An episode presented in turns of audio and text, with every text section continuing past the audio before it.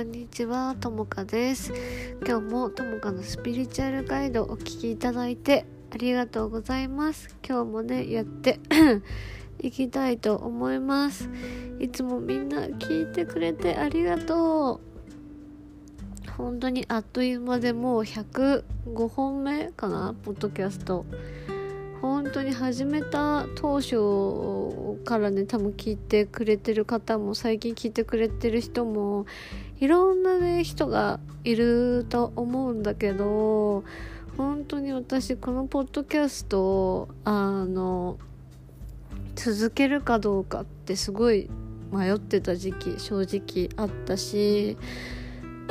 私この仕事をあのやめようってずっと思ってた時期もあったんですね実は。うん、でもなんかいろんな人に、まあ、助けられ支えられて今私は みんなにメッセージを届けることができてて今日はねあのやっぱり私ってすごい自分に厳しかったからみんなに対してももしかしたらっていうか多分きついメッセージとか厳しいメッセージをすごくすごくしていたなって思ってなんか反省というかまあ反省というかなんだろう、まあ、自分の成長をね今日感じられた出来事があったんだけど今日ねその話をあのシェアしていこうと思います。あの今日実はあの地域のえっと集まりにあの参加して私はそのドテラエッセンシャルオイルもやってるのであのちょっとお年寄りの方っていうか、まあ、お母さんの友人とか知り合いがあの集まっていた場所に行って私はそのセラピストとして活動をしてそこでね活動させてもらったのねでその時にやっぱ感じたことなんだけど私ってすごいエンパスなので人のね体とかを触るとやっぱその人が抱えてるものってすぐわかるんだよね。うん、でこれその人からあの許可を得てるのでちょっとお話しさせてもらうんだけどうんとその人がね今日、まあ、私がセッションやらせてもらったその女性っていうのはあのここ10年ぐらい前からなんか喘息というかなんかえー、っとなんだっけな痰が絡んだりとか咳が10年前ぐらいから止まらないっていう風に言ってて であのちょうど肩甲骨の間もう凝ってるっていう話で、まあ、今日アロマをね塗らせてもらったんだけどでその時にやっぱり感じたのがすごくね悲しいとか苦しいとか寂しいとかっていうのが、まあ、感じてきてでその人になんかすごい悲しいとかって最近ありました？って言ったらまあ特にないんだよねって話して「あそうですか」って言って、まあ、体を触っていってで、まあ、胸元を触ったらすごく何冷たかったんだよね心臓の部分が。でも心臓のところ辺が冷えちゃっててなんかすごい心臓が冷えてますねっていう話してああのそうなんだよねって。だからここら辺が冷たいからなんか息を吸うのも吐くのも苦しいんだっていう話をしてくれてああ吐くのが苦しいって思って。でちょっと呼吸してもらったらやっぱりその吸うことはできるんだけど吐くことがその人はできなくて息を吐けない。で吐けなくってあの息をね深い呼吸もリズムがちゃんと人間ってあって息を吐ききれない人とか吐くことが難しい人と私もそうだったんだけどあの弱音を吐けない人が多いのね。でそこであ息が吐ききれてないしあの横隔膜に私たちって感情がたまるんだけど横隔膜の動きも悪いからこれ感情も何て言うのかな溜まってるなって体を触った瞬間にまあ分かって、まあ、触んなくても分かるんだけど、まあ、たまたまね対面だったから今日触らせてもらってあ横隔膜もこの何て言うのかなガチガチだし結局肩甲骨の間肩壁の部分ってさ私たちってやっぱりその心臓の部分なんだよね。でそこがやっぱ凝ってるってことはあの肩甲骨らへん凝ってる人っていうのはもう心臓っていうかもう疲れてんだよね。心の心労がやっぱある人が結構多いのでで息が吐ききれないっていうのに気づいたからあ弱音を吐いてこれなかったんだなと思ってでそこから話が始まってあのー、って弱音とかって吐いてきましたか今までみたいな言ったら「うん吐いてこなかった」って言ってて「えそれは何でですか?」って聞いたらやっぱりなんか自分がね親に迷惑かけたってその人思ってて本当に何て言うのかな。なんて自分に厳しい人だったんだよね。結局自分のことを認めてなくって。その人何て言うのかな。奉仕活動とかもやってるくらいの人ですごいいい人なのね。人にはすごく尽くす人で何でも人になんだろう。与えて許して人の相談乗ったりするような方なんだけどあ自分のことは人のことはこんだけねやってるのに自分のことは許してないんだって思った話聞いてる中で。でその時にああ私自身も私ってそういや当時許してなかったなって思ってで私も弱音を吐くことってやっぱ自分は許してなかったのねなんていうかそういう風に教わってきたところもあったからで私たちってさなんかもうなんていうの育てられ方が不足している自分がいるのが当たり前ベースですごく私も厳しく育てられてきた。でもさ弱音を吐いたからって何て言うの？それで何て言うのかな？人間ってさ弱音吐いて当然だしなんかあの甘えてそ甘やかして育ってもなんていうの？そのわがままな人とかさ人にひどいことしちゃう人って愛がない人愛を与えてもらえなかった人なんだよね。人に何だろうな。嫌なことしちゃうっていうか道徳の部分がとかなくなっちゃう人って愛されてないからそうなっちゃうのね。だけど私たちはその人にそういうことをしないように厳しいように育てられてきたんだなって思ってで甘えるとかもなかったんですか?」って聞いたら「ああ甘えるとかもやっぱなかったね」って言っててぽつりぽつりって言ってああなるほどなーって思ってで自分のことじゃ許してないんですねっても話して「うんそうだね」って弱音を吐く自分は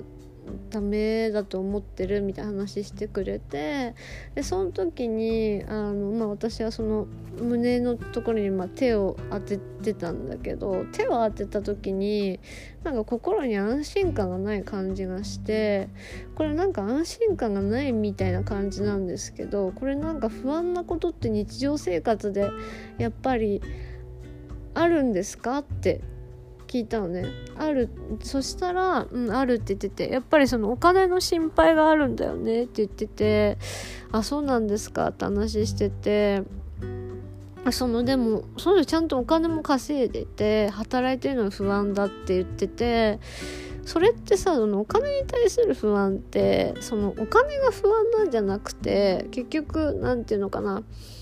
お金がなくなっちゃった後の自分は周りからどう思われるかなとか結局厳しく育ってきたら失敗することが無意識で許されてないっていう感覚があってお金があってもあっても不安になっちゃうような状況に陥るから私たちって。だから何て言うのかな。何かが起こって何かに左右されてるのは自分の心だけっていうか心持ちが変われば例えばお金はいいからなくても心に安心感があれば大丈夫だし逆にお金がいくらあっても心に安心感がなかったらそれは安心できないことなのね。だから目に見えてるものって本当に表面的な部分で潜在意識の部分っていうのはすごい深い部分とつながっていてでそのお金にの関、えーと、とお金の件について紐解いていったらやっぱり何て言うのかな。自分が全部どうにかしなきゃいけないしやっぱその不安を人に話すこともできなかったって言っててああそうなんだって自分がしっかりしなきゃって思ってこの人すごく頑張ってきちゃってこんな吐ききれないほど苦しくなっちゃってんだなって思ってあ、まあ、そういう話を聞きながら、まあ、心臓触ってた時にやっぱ安心感がないっていうのが分かってあでその人に聞いたのね。あなるほどって。じゃあ安心感がない時って逆になんか守られてる存在とか自分のことを助けてくれるような存在があの何て言うのかな。いますか？って聞いたのね。でそのエネルギーがその心に取り込むことが必要だったのその人のセッションは。で取り込むことが必要でで私たちってその心臓の部分ってあの保護のエネルギーが普通はまとってるはずなんだけど悲しい出来事とかがあるとその保護の膜がもうなくなっちゃって傷つきやすくなったりとか心臓からあの自然界のエネルギーとかをあのもらってるんだけどその心膜がないあの心臓の保護のエネルギーがなくなることでそのエネルギーの供給が何ていうのかうまくいかなくなるだからすごい気疲れしたりする人も中にはいるんだけど。でその心膜のその保護のエネルギーをまた再生させるためにその人がその心の拠り所にしてるもののエネルギーをやっぱ取り込まなきゃいけなくてそのセッションでは。でそれで聞いたらあの家族とかその友達だって言ってであのセッションみたいな感じで一緒にやってもらったのねもう心臓を保護のね膜をやってもらってでこれからの先これから人生ね先どうやって生きていきたいですかって話したらまあ初めだからさ分かんないよね。で私がまあそれは何て言うのかなファシリテートじゃないけどコーチングみたいな感じしてにしてやっぱり自分を愛するっていう部分自分を受け入れるとか認めるとかを全部含んだ愛するの部分っていうのを自分で設定してもらってセッションは終了したんだけどなんかそこで感じたのってさなんか私たちって本当に人に認められるために頑張るし人から愛されるために頑張るし何て言うかなその人も私もそうだけどすごく人のことを愛してるしすごく人のことは愛してるのに自分のことはなかなか愛せなかった許せなかったりしてるんだなって本当に思ったのね。うんでこれがやっぱり私たちが受け継いできた世代間の本当にトラウマだなって思うなんか厳しく育てなければいい子になれないいい人になれない幸せになれないって本当にその恐れベースの愛を信じてきて親も私も苦労してきた。でその人もそうだと思う。だから本当は愛を感じそれも愛だってわかるんだけどやっぱり苦しいよねその愛ってすごく。そうでだからみんなにすごく今日伝えたいことはねみんなが自分のこといくら甘やかしてもみんながいくら自分のことをわがままだなって思ったとしてもみんながあごめんね。みんながだからいくら自分のこと甘やかしてもわがままに育ったとしても何て言うのかな。誰かを傷つけるような人にはならなかったはずなんだよね私たちって。なんかその多分だけど甘やかしちゃダメとかっていうのもあの何て言うのかな人に嫌なことするとかさなんつうのかな人に危害を加えちゃうような人って愛されてないから満たされてないからそういうことしちゃうわけじゃん。だから私たちは別に厳しくされなくてもそんな風な人にはならなかったはずなんだよね。うん。そういう部分を教えられてなくって私たちはすごく傷ついたまんま苦しいまんまとか自分を許せないまんま過ごしてる。でこうあるべきっていうなんか正しさの中に生きちゃってるんじゃないかなって本当に思うんですね。でやっぱりさ人間だから何て言うのかな。人のことを思い通りにしたくなったりとか人に期待しすぎたりとか人のことを悪く言ったりとか誰かを許せなかったりとかやっぱりあるんだよね。うんある。で私たちって多分その感情を誰かにそう感じていいんだよって。あなたがありのままに感じてることを何て言うのかな。いいんだよそれでって。許可してもらったりとかその何て言うんだろうな。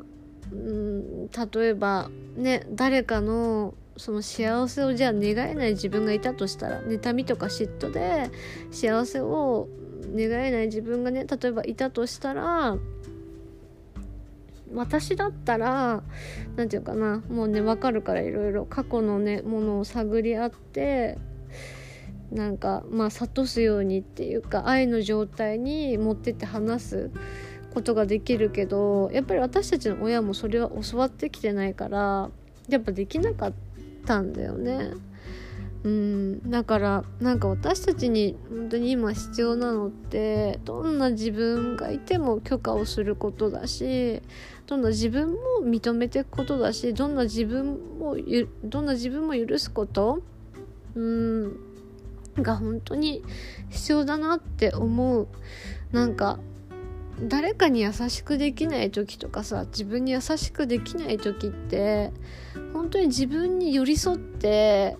慰めてあげるとか優しい言葉かけてあげることが必要だと思うんだよね。私それが本当に愛だなって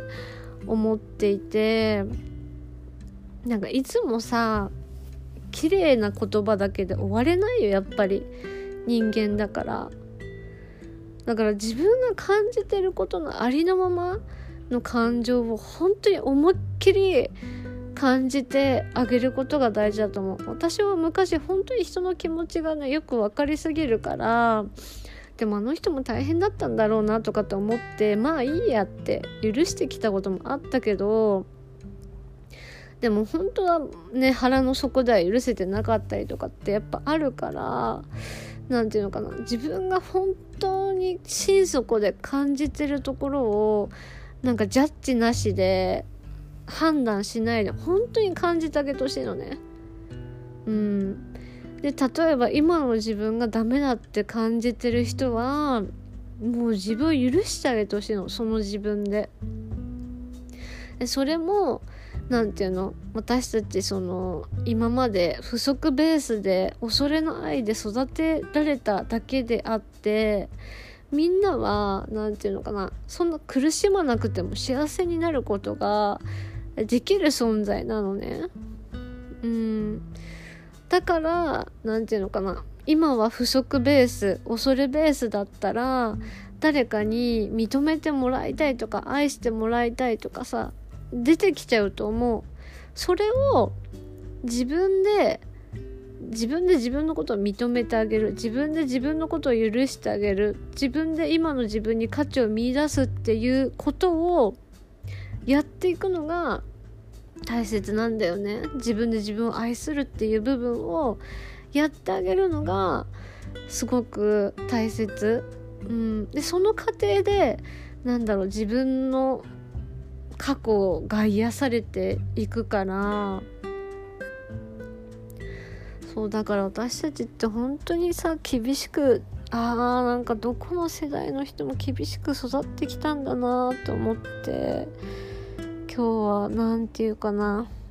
うんすごくそれを感じたね。感じたしで結果的にその人は、ね、セッション終わってすごい心が楽になって呼吸もちゃんと吐けるようになってやっぱり自分を許したから。から自分を許したりとか愛したりするとそれが本来のあり方だから体も正常に動いてくるのね。うん。だから何て言うかな。自分を愛するとか自分を許すとか自分に優しくすれば優しくするほど体の生理機能って上がってくるの。自分の何て言うのかな。苦しい生き方はもう本当に手放してってあげてもうめちゃくちゃ自分に都合よくて本当にいいのでうんそれをやってってあげてほしいなって思うしでヒーリングセッションでやってるのって実はそういうのがメインなんですね。あの自分を許すとか認めるとかがみんなできないので一人で。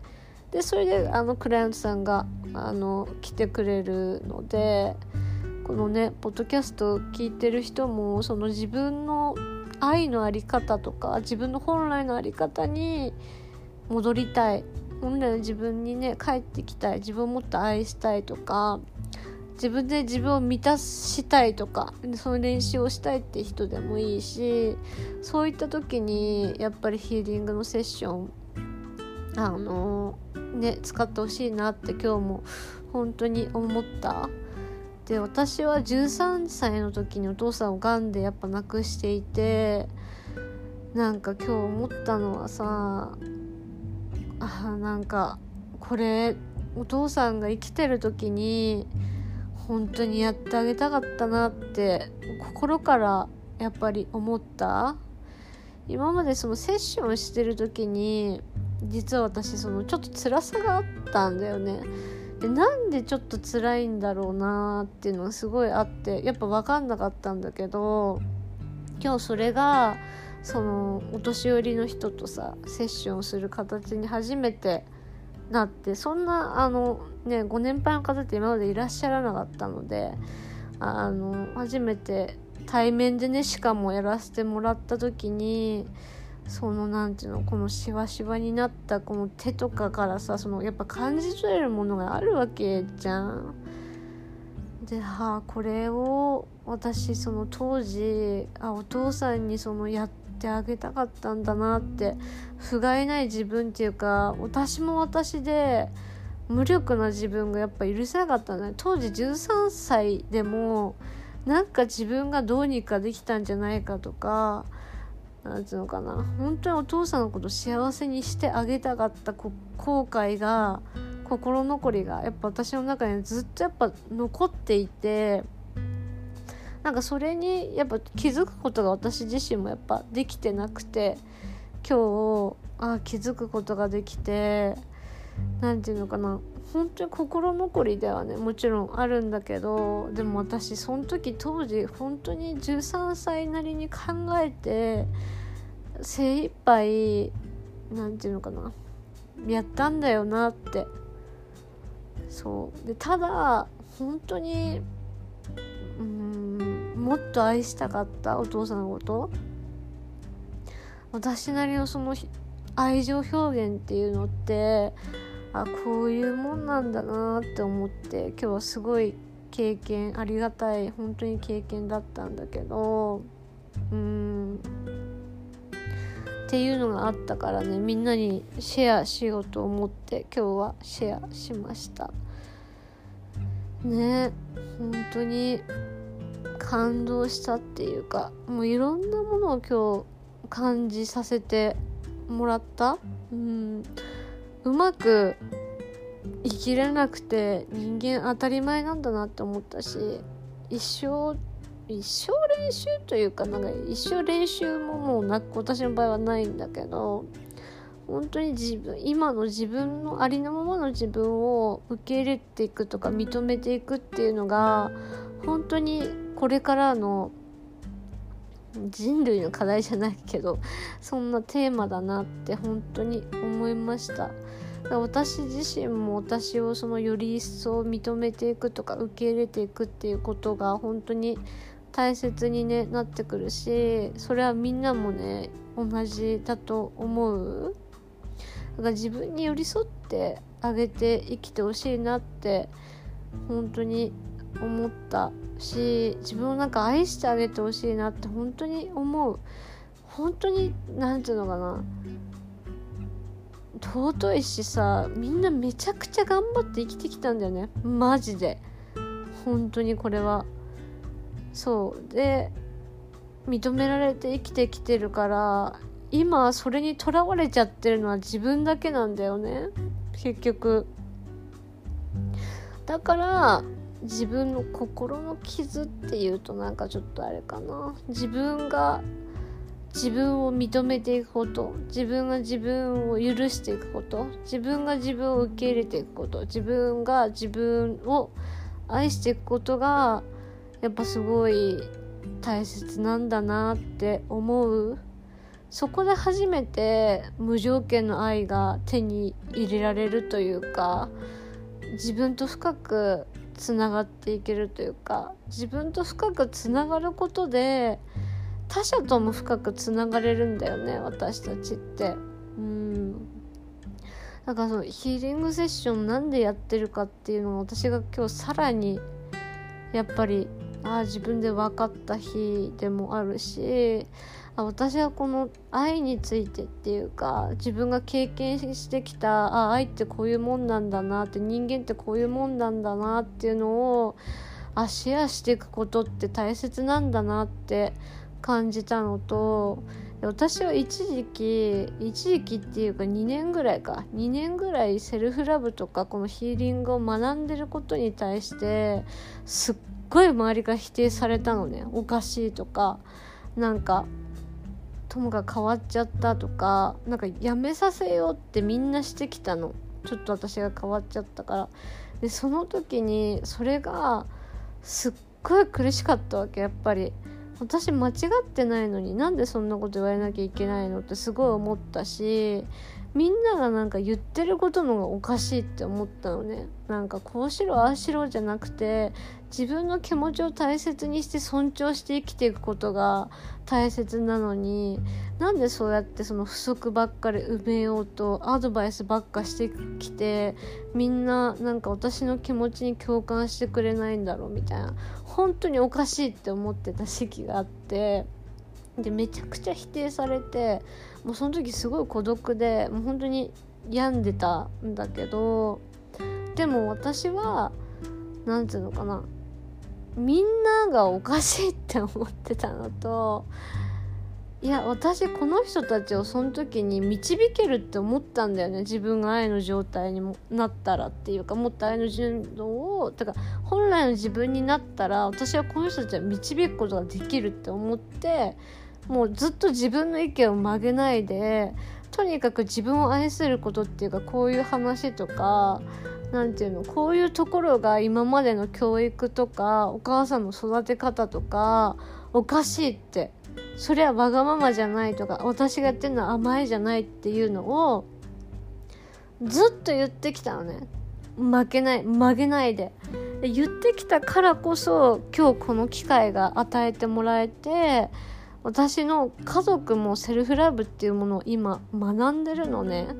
そしたら本当にみんな生き生きとしてきてくれて自分の人生が幸せだって言ってくれて家族とのつながりもすごく深くなったの。あだから私本当にあの時辛かったしもうなんていうのもう毎日落ち込んでたし泣いてたし人生生きるのも本当に嫌だったのね。あでも本当に私こうやって誰かが何ていうのか愛に満ち溢れてる姿を見れたんだったら私本当に諦めないでああやってきてよかったなって思ったし私は自分のことをより好きになったのね。あもう超最高じゃん。私かっこいいって思ってまあ、自画自賛ねして。やっぱやれるや女だとか思って 今はルンルンで帰ってきたんだけど何て言うのかなやっぱやってる最中って人からさ何か言われたらさやっぱ間違ってんのかなとかさいとも簡単に思うわけなんだよ私だって。あだけどやっぱり本当に自分を信じてきて曲げないでよかったなって思った。私があそこでやめちゃったりあなんつうの諦めてたとしたら今日ねセッションしてもらったとか今までセッションしてもらったしねさせていただいた人もそうだし今日セッションしてもらった人もそうだしみんなの笑顔も私がこうやってみんなに声を届けることもなかったんだなって思った。本当に。で家族の笑顔もね見れることってなかったんだなって思って本当にしんどい時ってわけわかんなくなるのよね。私もそうだったんだけど。いやマジで辛かったけどこれにつながってたんだなって本当に今日思った。うんいや諦めなくてよかった。っていうかもう本当に人生なんかもう諦めちゃってたんだけどね私の場合。何もね取り柄がないとかって思っちゃってたから。うん。何が起こるのがね分かんないのが人生だけど本当に良かったって思ったんだよね今日。マジで嬉しかった。本当にねよかったな。なんかありがたいなって思った。本当に。私できることあんじゃんって思った。のもあるしこれって本当にギフトだなって思う。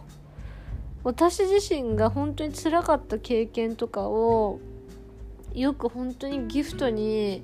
よく変えたなって自分で自分を本当にリスペクトできるしあと何て言うのかなヒーリングのセッションって私がやってるのはエナジティックバランシングっていうアメリカのねヒーリングであのボディートークとかもそうなんだけど IH とかもねそうなんだけどあの何て言うのかなそういうヒーリングのセッションってさやっぱりいろんな人の愛いろんな人の愛とか知恵が本当に詰まってるんですね。やっぱり。うん。でみんなその辛い経験を乗り越えてそれをあ誰かにシェアしたいとか誰かを本気で思う気持ちがあるからこそあこれってこんなに人に届くのかとかこれってこんな人の心と体を楽にするもんなのかって思ってなんか宇宙の恵みっていうかなんか本当になんか声にできないというか言葉にならないっていうかなんかもう愛って本当に深いって思った今日。そのドロドロしたのも受け入れてくれるのがやっぱり愛。全部をなんか包括するものがなんか愛なんだなって思うとさなんか本当にありがとうございますってその 作ってくれた人教えてくれた人セッション今まで受けてくれた人私がセッション受けてきた人に本当に手を合わせた日でした。うん。これってさ何にも変えられないよね本当に。うん。そう。ヒーラーとかセラピストの人って本当に苦労を乗り越えてきててなんつうのかな。本当に好きじゃないとやってらんないですね。あのこの仕事ってやっぱ人のトラウマとかその人が悲しかったものをさ 一緒に見てあげられる人って相当メンタルがさ 強くないとできないの。だから私もこのキーリングのセッションをやるために自分とすっごい数もう向き合ったんですね。もうなんか何百回とかもうそういうレベルじゃない。もう本当に。だから本当に修行だって思って。で私の場合エンパスだからその人のトラウマとかを自分が追体験しちゃうタイプでその人と同じ気持ちになっちゃうの。だから自分も何て言うのかな。落っこっちゃう。奈落の底にその人と同じ状態に落っこっちゃうみたいなのがあって。だこれじゃあもうセセラピストの資格取った後にそれが発覚してうわできねえじゃんって思ってそこからまた自分と向き合ってなんかもう人が苦しいのももう見たくないとかなんかもうなんでこんな世界は苦しいし厳しいんだみたいなのにもう絶望してた時期ってすごい長かったんですね。1年2年とかかな？1年2年。何年だ？忘れちゃったけど。長くてさ。そんな自分が今こうやってさみんなに声を届けることができたりとか今日みたいに誰かの心と体を楽にできるってあーなんかすげえなって思ったわけよ。本当に今日は自分をリスペクトした日だった。誇りに感じあ多分初めてかもしんないね。だから人生で本当にみんなのおかげで私は自分のことをリスペクトさせてもらえる日が訪れたんだなって本当に思った。本当にありがたくてさなんかもう涙が出ちゃいそうなんですけど。本当にそれを感じた。やっぱりね自分に満足してなかったから私も。あでもそうじゃないんだなって思った。目の前の人がただただ楽になるとかただただ癒されるっていうことがすごく大切で私もなんか心のどっかでやっぱりその名誉とか人から気に入られたいとかっていうのがやっぱ人間だからさあそういうのあったんだなって本当に思った。うん、でも違ったって思ったし自分がやってきたことは何て言うのかな、ね、正しくても間違いでもどっちでもねいいんだけどやっぱり良かったって思った。間違い全然間違いじゃなくてあの時ね否定されてさもうクソとか思って本当になんかもう人のこと恨みまくり血がにじむ努力をしまくりみたいな。ことがあってもう本当に一人で乗り越えたっていう感覚が強くってセラピストの友達もやっぱいなかったから私は。だから教えてくれる先生と自分しかやっぱいなかったから当時はやっぱりその先生に甘えるってことがやっぱさできない。まあやんないじゃん。先生に甘えるなんかさまあ普通やらないからあ私は自分が向いてないなって思う部分とかを自分でやっぱ向き合ってきたんだよね。自分一人でじゃないけどまあ感覚的にはね一人。まあみんな助けてもらってんだけど当時の感覚とかは本当に一人の気持ちになっちゃってて、うん、でその時すごい苦しかったんだけど